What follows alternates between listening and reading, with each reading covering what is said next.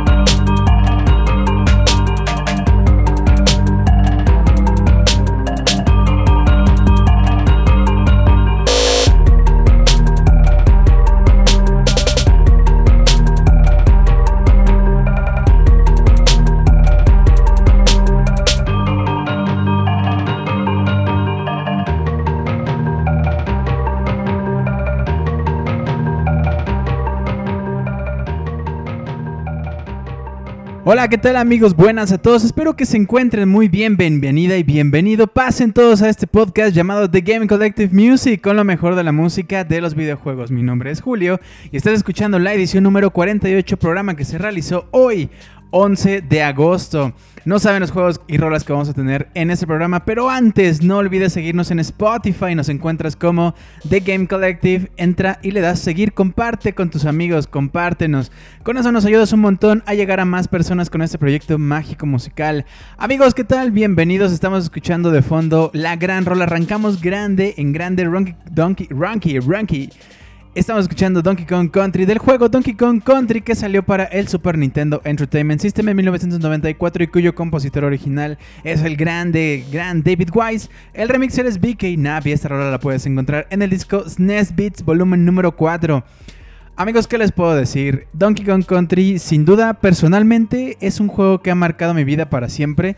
Y fíjense que quizás, no estoy muy seguro, creo que en esa época o sea, lo que estaba pensando es, no estoy muy seguro si, de no ser porque eh, mucho de mi tiempo de, videojuego, cuando me estaba formando, pues, eh, con mis primeros videojuegos, me tocó jugar cosas tan musicales. Por ejemplo, Donkey Kong Country. Hemos platicado en algunos podcasts anteriores acerca de la música, de, por ejemplo, en algún programa platicábamos de la nostalgia que produce escuchar estas canciones que a mucha gente alrededor del mundo resulta que les, que les produce esa misma nostalgia. Una nostalgia muy extraña. No es nostalgia de era chavillo y jugaba. No, no, es que es una nostalgia. Incluso cuando tú lo juegas por primera vez, sientes esa sensación de que, de que estás recordando algo. Y es gracias a la música, a la composición de David Wise.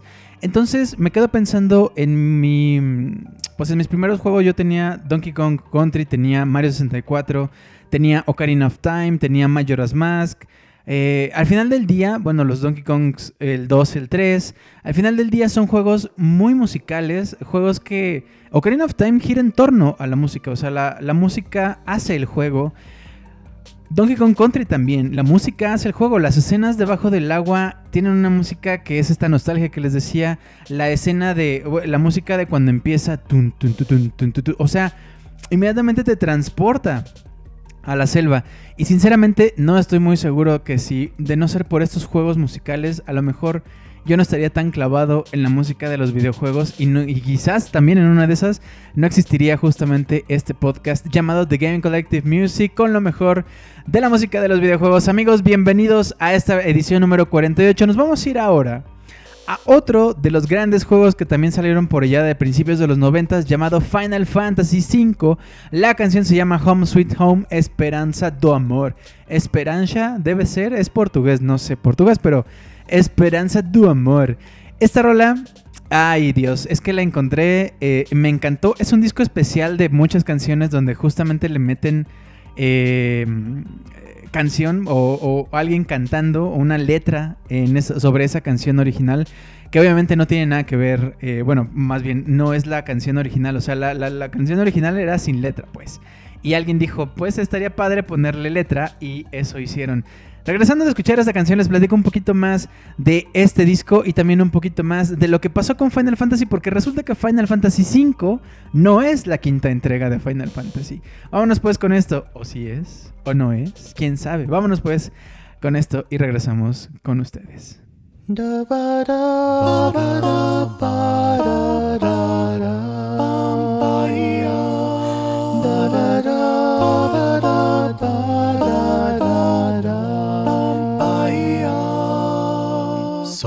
far away from my home, sweet.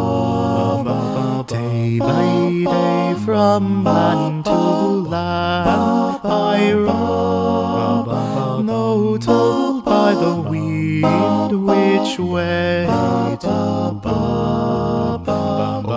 Oh, I long for my home, sweet home.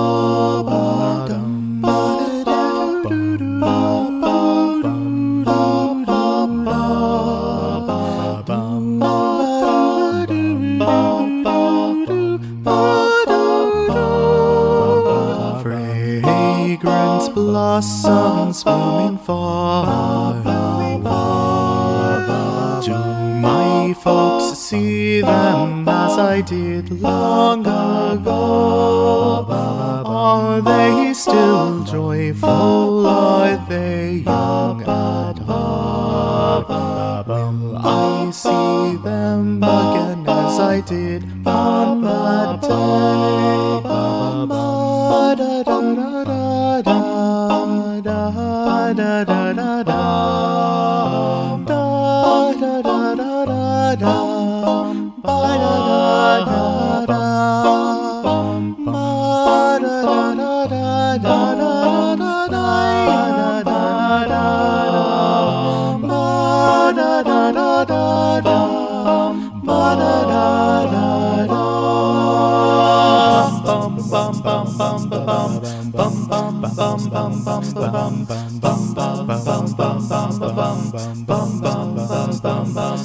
A noite da lua cheia Na estrada vai dar o mar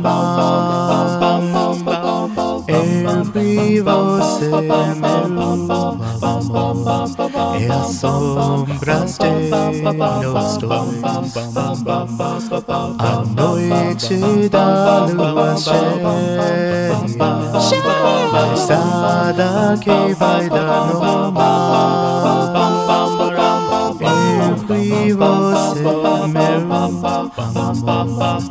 as sombras de nós dois.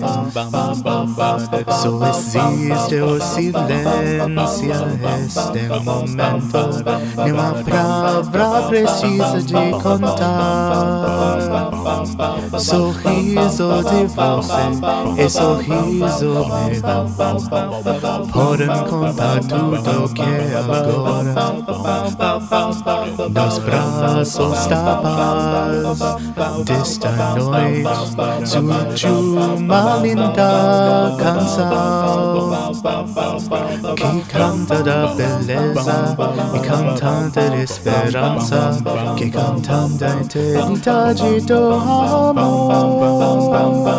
do amor mais lindo de novo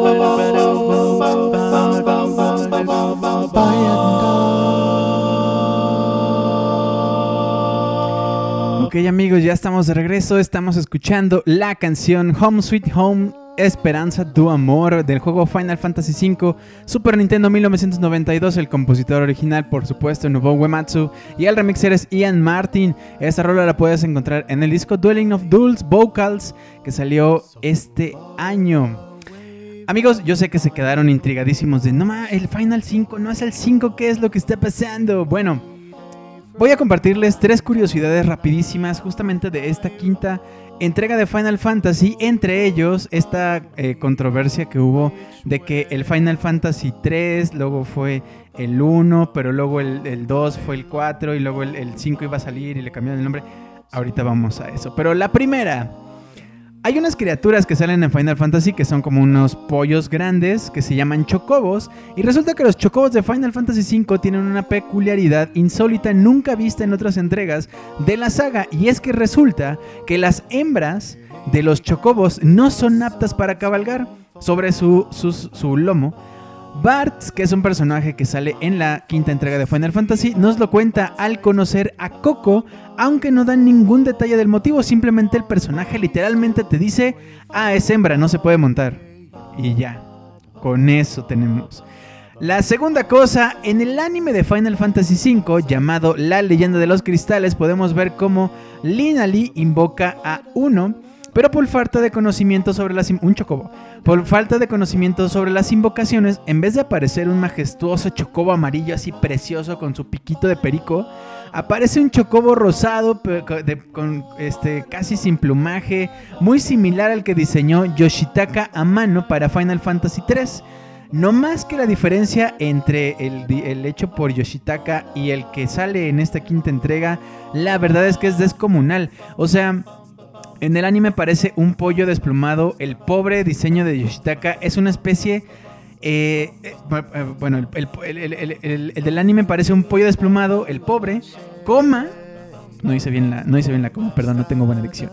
El diseño de, Yoshitaka es una especie de pterodáctilo avestruz que seguro que si te ve te arrancaría la cabeza con el pico. O sea, nada que ver. Se ve majestuoso, se ve, se ve de miedo, se ve además gigante. Y el chocobo del anime, pues hay todo desplumadillo, el muchachillo. Y finalmente, lo que les comentaba. A estas alturas, a lo mejor ya hay gente que, ni le baile ni le viene. Ay, no, yo, no, yo ni sabía esa, esa polemicucha ahí de, de los noventas. Bueno. Resulta que eh, en, esas épocas era complicado traer algunos juegos a, eh, América. Sobre todo los eh, RPGs japoneses, porque era como que las personas que invertían en eso decían, güey, a nadie le va a gustar esa madre, eso es demasiado japonés, más, por eso se llaman Japanese RPGs, porque son de Japón. A nadie más le va a gustar. Aquí a la gente de América, no, hombre, le gusta jugar el juego de Chester Chetos. Puta juegazo, eh, por cierto, de Chester Chetos, uf, una joyísima del Super Nintendo. Este le gusta jugar Chester Chetos, le gusta jugar contra, este le gusta el Mario Bros, o sea, no le gustan estas cosas de RPGs. Entonces era complicado de pronto entrarle.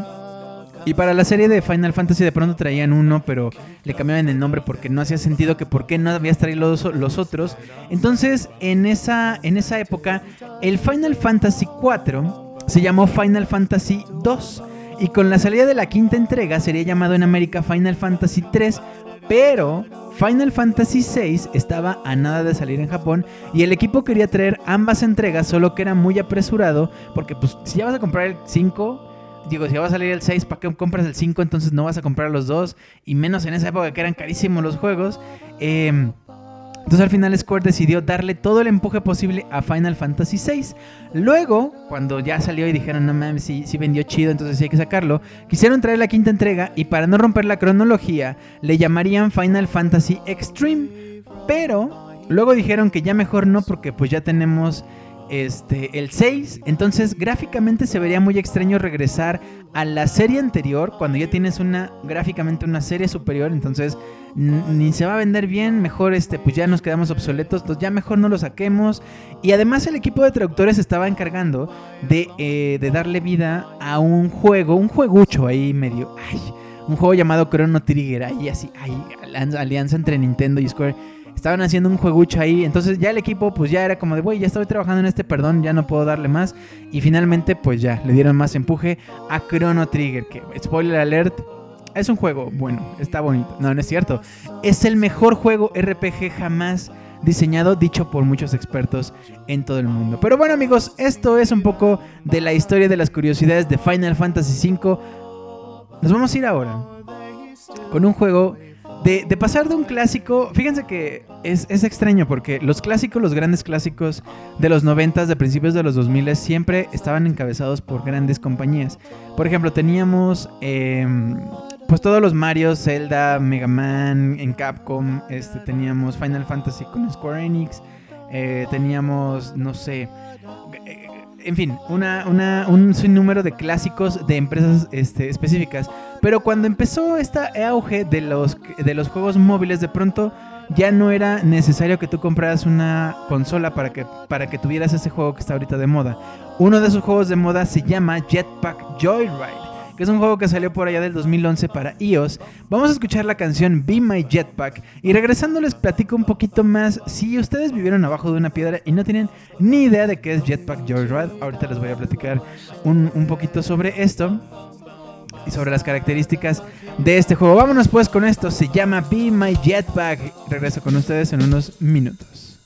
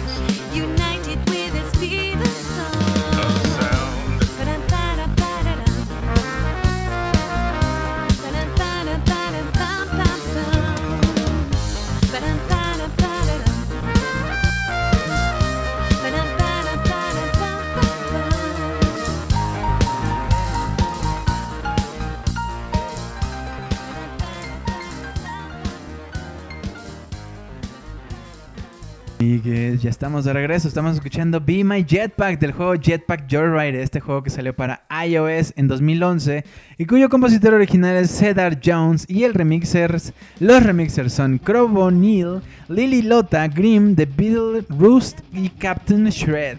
Esta rola la puedes encontrar en el disco Dwelling of Dulce Vocals también, porque como ustedes ya habrán escuchado, tiene justamente una letra muy chistosa. Amigos, Jetpack Joyride es un juego de scroll horizontal creado por la compañía Half Brick Studios y actualmente disponible para iPod, para iPhone, iPad, BlackBerry, Playbook, BlackBerry 10, PlayStation, este, portable PlayStation 3, PlayStation Vita y dispositivos Android por supuesto, además de tener una aplicación para Facebook y Windows 8.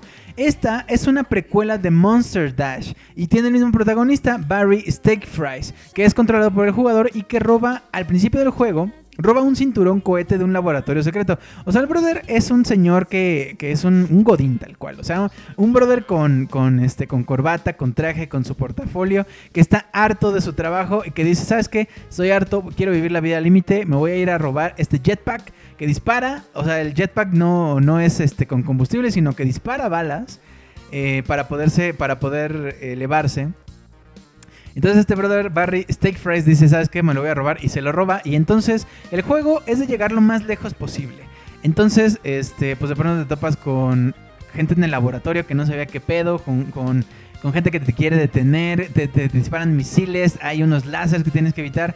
Y bueno, el juego anteriormente se llamó Machine Gun Jetpack durante el desarrollo, justamente haciendo alusión a que el jetpack tiene, bueno, dispara estos, eh, estas balas para poderse elevar. Entonces fue llamado Machine Gun Jetpack durante el desarrollo. Fue lanzado para la App Store el 1 de septiembre del 2011 y con actualizaciones posteriores incluyeron extensiones como jetpacks diferentes utilidades y objetos para ayudar al jugador que se pueden comprar usando monedas recogidas durante el juego. La actualización más reciente provee soporte para el Retina Display, fue lanzado en Facebook como una versión beta en mayo del 2012 y para dispositivos Android, inicialmente en la App Store de Amazon el 19 de agosto del 2012 y más tarde en Google Play el 28 de septiembre del 2012. En noviembre del 2012 también Beat Shapers publicó el juego en PlayStation Portable o en PSP y en diciembre del 2012 Big Ant Studios publicó el juego gratis para PlayStation 3 y PlayStation Vita. Además han hecho unas colaboraciones que no tienen poca madre, o sea, de pronto hicieron una colaboración con Metal Slug. Poca madre, o sea, tú el, el, este Barry Steak Fries tenía la vestimenta de Marco, o no sí, no sí de Marco, que es uno de los personajes principales de Metal Slug. Luego hicieron una colaboración con Ghostbusters, con los cazafantasmas, y tú uno de los vehículos que podías agarrar era el coche o pues esa como camioneta viejilla de los cazafantasmas y andaba sonando "Uy, uy", la alarma, sí, así suena, déjenme en paz. Entonces, este, han hecho unas colaboraciones que no tienen poca madre de verdad. Y bueno, este juego ha recibido bastantes elogios de varios críticos de juegos de iOS, además de premios por sus fáciles controles de un solo toque y jugabilidad continua. Lo que les decía, este brother se roba el jetpack, tiene que llegar lo más lejos posible antes de que lo detengan, ya sea un misil, ya sea un chingadazo que se dé, ya sea un láser, algo, todo lo puede detener, entonces este, hay que llegar lo más lejos posible. Y bueno, dentro de los vehículos que podemos encontrar hay varios que son ya muy conocidos. Por ejemplo, el señor Abrazos, que es un dragón que lanza fuego, lo que mata a todos los científicos. Con este vehículo se está todo el tiempo en el aire, a menos que mantengas oprimida la pantalla permitiendo que vaya por el suelo del laboratorio. Que eso es lo que les decía, algo bien padre de este juego, que es elogiado por los controles sencillos. Tú controlas todo el juego con un solo toque. Si, si Barry eh, Steak Fries va con solo el jetpack, presionas y elevas. Dejas de presionar y empieza a bajar y ahí puedes ir nivelando a qué altura te quieres quedar. Con estos vehículos, por ejemplo, con el señor Abrazos, tú dejas apretado y bajas y lo mismo, va subiendo el, robot solito. Entonces tú picas para ir bajando y, e ir esquivando todos los objetos. Luego tenemos el pájaro de los beneficios que no, no tiene nada que ver con el, con el legendario pájaro eh, que orina eh, ramas. El me agarra. No, no es cierto, no es cierto. Ya, ya. Es un pájaro robot el cual tira billetes por detrás para mantener este vehículo en el aire si tiene que apretar la pantalla repetitivamente. O sea, repetidamente, perdón. Tú vas en tu pájaro, me agarra. No, no, ya, ya. Este, el pájaro de los beneficios y picas en la pantalla y se eleva un poquito y picas otra vez y se eleva otro poquito, pero va cayendo, entonces tienes que seguirle picando para mantenerte en el aire. Luego tenemos el pequeño apisionador, que es un robot grande y poderoso, no vuela, pero da grandes saltos y se mantiene en el aire por unos pocos segundos. El traje antigravedad es un traje que permite desafiar la gravedad y hace que Barry pueda caminar por el techo o por el suelo mediante eh, los cambios de dirección de la gravedad en lo que se toca la pantalla. O sea, picas la, la- la pantalla y Barry se va al, al techo. Picas la pantalla y Barry se va al suelo. Y así te vas viendo a dónde quieres ir para ir esquivando los objetos. Luego tenemos la Super Chopper, que es una moto rápida, poderosa, que permite dar saltos cortos y largos, así como agarrar monedas. Este vehículo no vuela, solo salta. Y bueno, obviamente cada vehículo tiene sus desventajas porque Si tú te topas eh, con una- un montón de cajas con la Super Chopper, es complicado por la velocidad a la que vas que lo puedas esquivar. Mientras que si agarras, por ejemplo, el dragón que siempre va por arriba, no vas a tener problema. Entonces, cada uno de estos vehículos también tiene desventajas. Y finalmente, el teletransportador loco es una cápsula que, media- que cada vez que avanza aparece una flecha que indica a qué lugar te quieres teletransportar. Lo que hace que se pueda aparecer en un lugar repentinamente y aparecer luego en otro lugar. O sea, tú vas en esta capsulita y hay una, una flecha que va de arriba para abajo como un péndulo. Entonces, si tú le picas a la pantalla, en donde esté esa flecha te teletransporta así, abajo. Luego, si la flecha es- está apuntando para arriba y le picas, te teletransporta para arriba. Y así tiene que ir nuestro querido Barry Steak Fries este, esquivando a los enemigos, esquivando los misiles, todo lo que le ponen en enfrente, este brother lo esquiva. Y hay unas misiones bien chistosas, como por ejemplo, hay una misión de darle eh, high five, o sea, chocar las 5 con los eh, con los eh, científicos del laboratorio, que obviamente ellos están en su chamba y de pronto un brother explota todo y los está matando. Entonces, obviamente hay algunos que se espantan y obviamente hay algunos que ni la ven venir y pues, pues ahí quedan. Bueno, amigos, pues esto fue Jetpack Joy, Joyride, Joy- no puedo decirlo bien, ¿verdad? Yo, o sea, llevo como, como cinco veces intentándolo decir bien y siempre me trabo. Jetpack Joyride. Este es un gran juego que de verdad todavía existe. Todavía existe en iOS, todavía existe en Android, entonces si tienen chance, chequenlo, Jetpack Joyride. Recuerden que es un juego de 2011 también. Los gráficos ya se han quedado un poquito, un poquito atrás, pero eso, con las colaboraciones con Metal Slug, con Ghostbusters, con, con todo, con, con esto, o sea, de verdad, tiene mucho contenido, está muy bonito. Entonces, bueno, denle una oportunidad. Y bueno, si tienen chance también de jugar Monsters Dash, se llama. Monster Dash, sí, que es la secuela de justamente Jetpack Joyride, pues denle también. Bueno amigos, pues otro de los grandes juegos es el que viene a continuación. Nos vamos a ir directamente hasta 1988 con Skate or Die, este juego que salió para el Nintendo Entertainment System. Y esta rola se llama Subcrunch. Así lo, así lo dicen, ¿eh? Skate or Die, Skate or Die. Vámonos pues con este juego un gran clásico del Nintendo Entertainment System y regreso con ustedes en unos cuantos minutos aquí en esta edición número 48 de The Game Collective Music.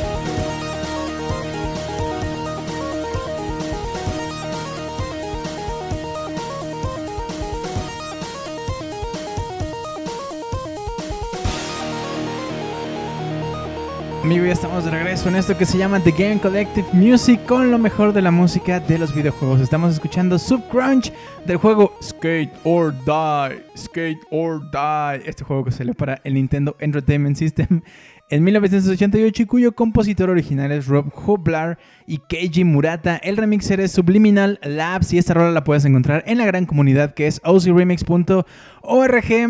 Amigos, fíjense que Skate or Die es un juego bien chistoso porque estamos en una época a finales de los 80s que era eh, lo que les he platicado como un perdónenme eso eh, es como que ya pasamos la crisis eh, de los videojuegos teníamos un montón de videojuegos que eran nada más como que ir matar aliens y así tuvimos de pronto juegos ya con historia Mario Bros por ejemplo ya salió Zelda, ya salió Donkey Kong.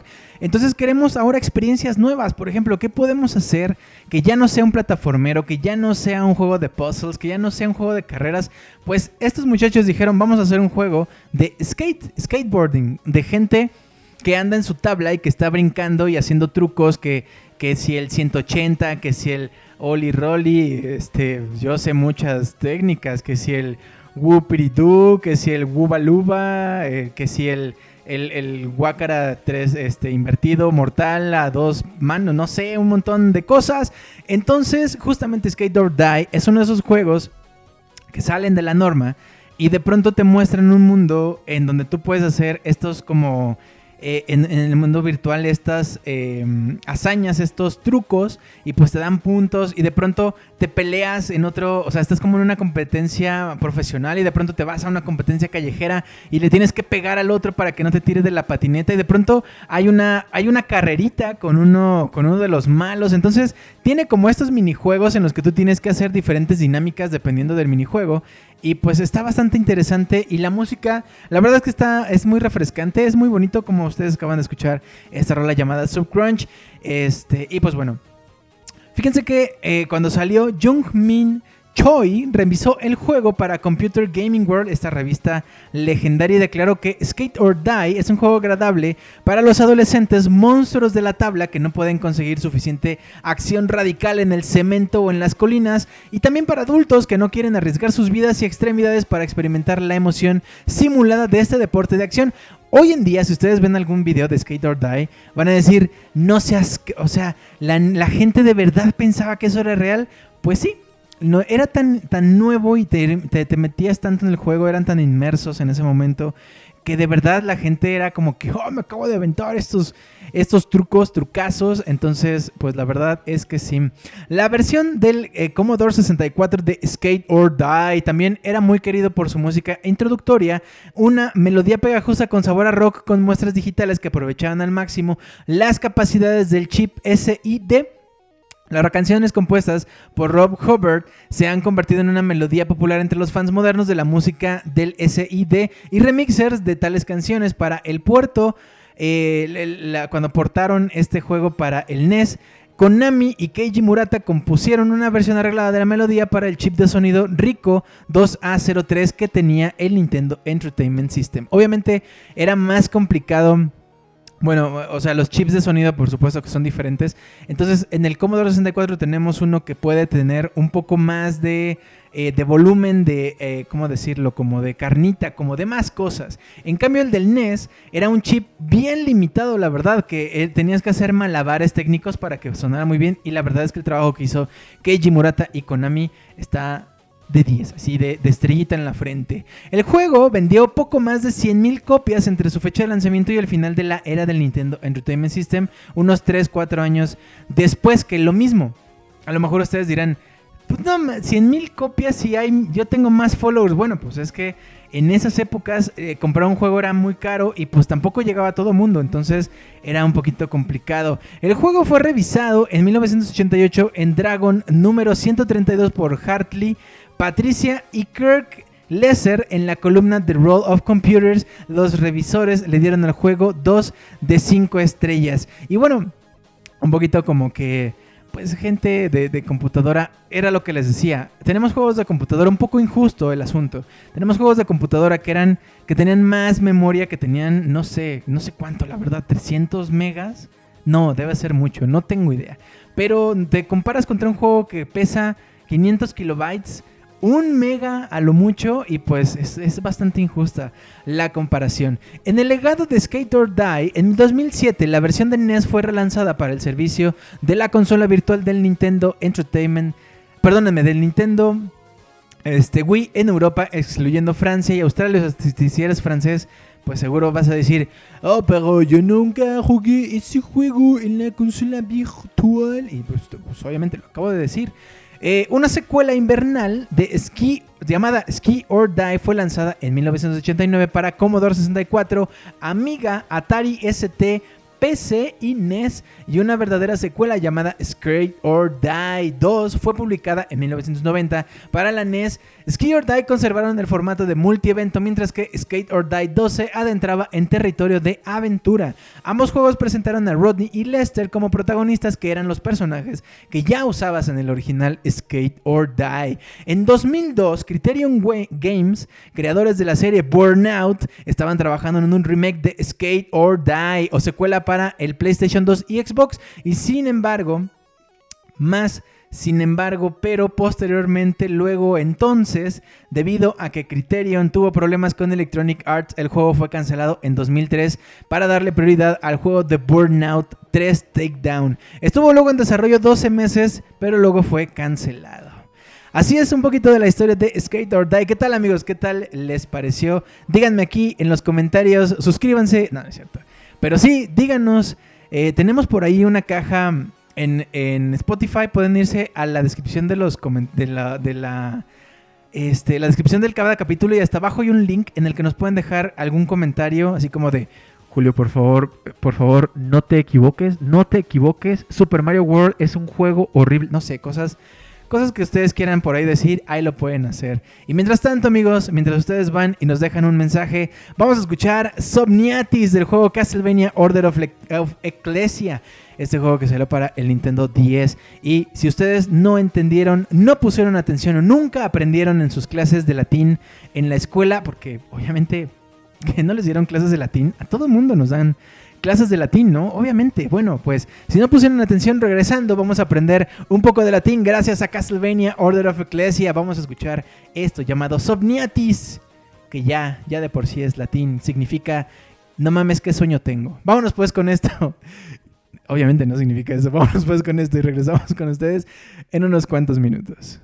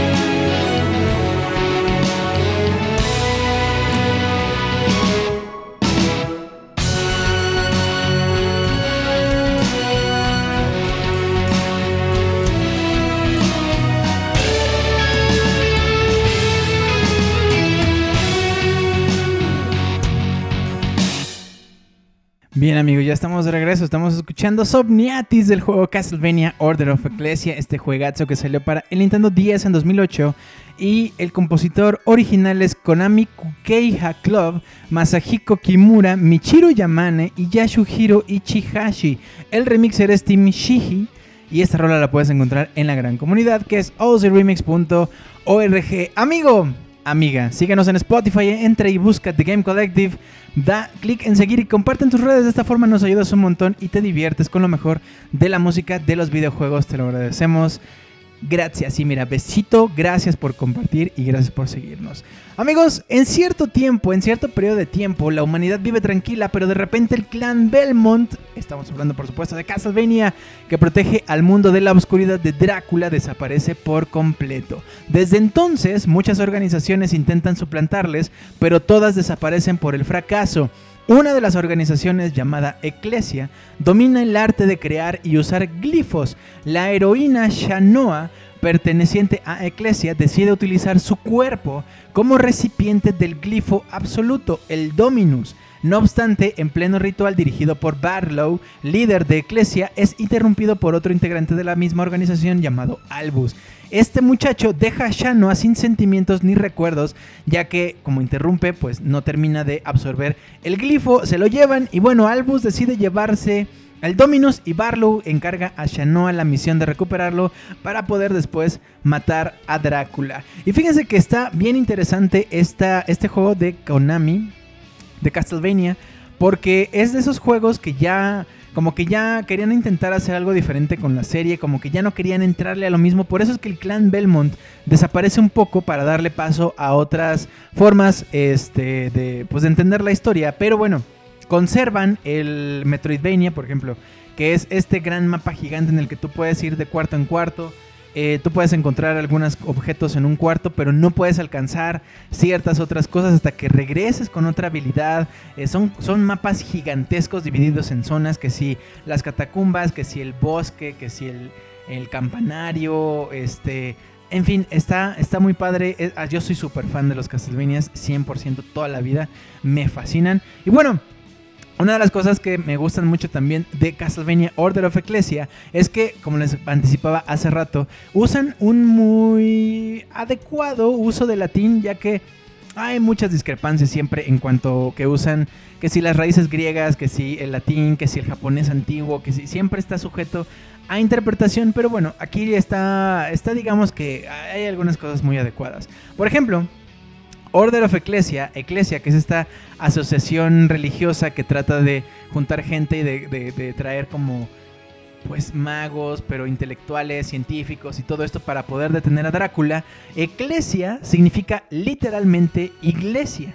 Ahí van a decir, ay, pues sí, pues claro, ahí, ahí, eh, Ecclesia, igle- ay, ya, ya ve, ya sé latín, Ecclesia. Ahí voy a decirle a mi mamá, mamá, vamos a ir el domingo a la Ecclesia. Ay. Algo así ya los estoy escuchando. Y así como esta palabra, hay muchísimas que se utilizan en los glifos, en los personajes. Albus, por ejemplo, obviamente es latín. Este, Dominus es por supuesto latín. eh, Ecclesia, lo que les decía. Y tenemos otras palabras, por ejemplo, Waigol es probablemente una transliteración incorrecta del japonés eh, que dice Wigoru, que significa apropiadamente vigor. Se pronunciaba con W o U en latín como Wigor, que en latín significa vivacidad y la fuente de la palabra vigor. O sea que en el latín existía vigor, ellos lo mal traducen desde el japonés como Waigol, pero en realidad estamos hablando de la palabra Wigor en latín. Luego, bueno, también es Wigor o Vigor, depende también de cómo lo pronuncies en latín. Rubas puede ser una corrupción del rufus latino, que significa rojo o leonado, o sea, el tono rojo. Calidus es de latín calidus, o sea, calidus con K y el latín es con C, que significa cálido o caliente. Minera puede provenir del latín también minera, que significa mina, aunque minera Prison Island no es una mina, también puede ser una corrupción de Minerva, la diosa romana de la guerra, la sabiduría y la artesanía, este, y de la casa también, si no mal recuerdo. ¿Sí? No me acuerdo. Bueno, eh, Timeo probablemente se deriva del latín timeo, que significa yo temo. Somnus es la palabra latina para dormir. Tristis es un adjetivo latino que significa triste o sombrío. Oblivion, de la palabra inglesa que vino del latín oblivio, que significa olvido. Argila es probablemente una ligera falta de ortografía del latín argilla, que significa arcilla o tierra del alfarero. Y así nos encontramos con otros, por ejemplo, tenemos otros grifos, glifos más bien, no grifos, grifos es... Uy, uy, el chemo no. No, no, no, lo que yo les decía es glifos, otros glifos, por ejemplo, en latín tenemos el glifo confodere, es un verbo en infinitivo que significa apuñalar o perforar. Y justamente los glifos, cuando Shanoa... Eh, ¿Sí es Shanoa? Sí. Es que traigo muy, muy metido el de Senua, el, el nombre, como se parecen un poquillo.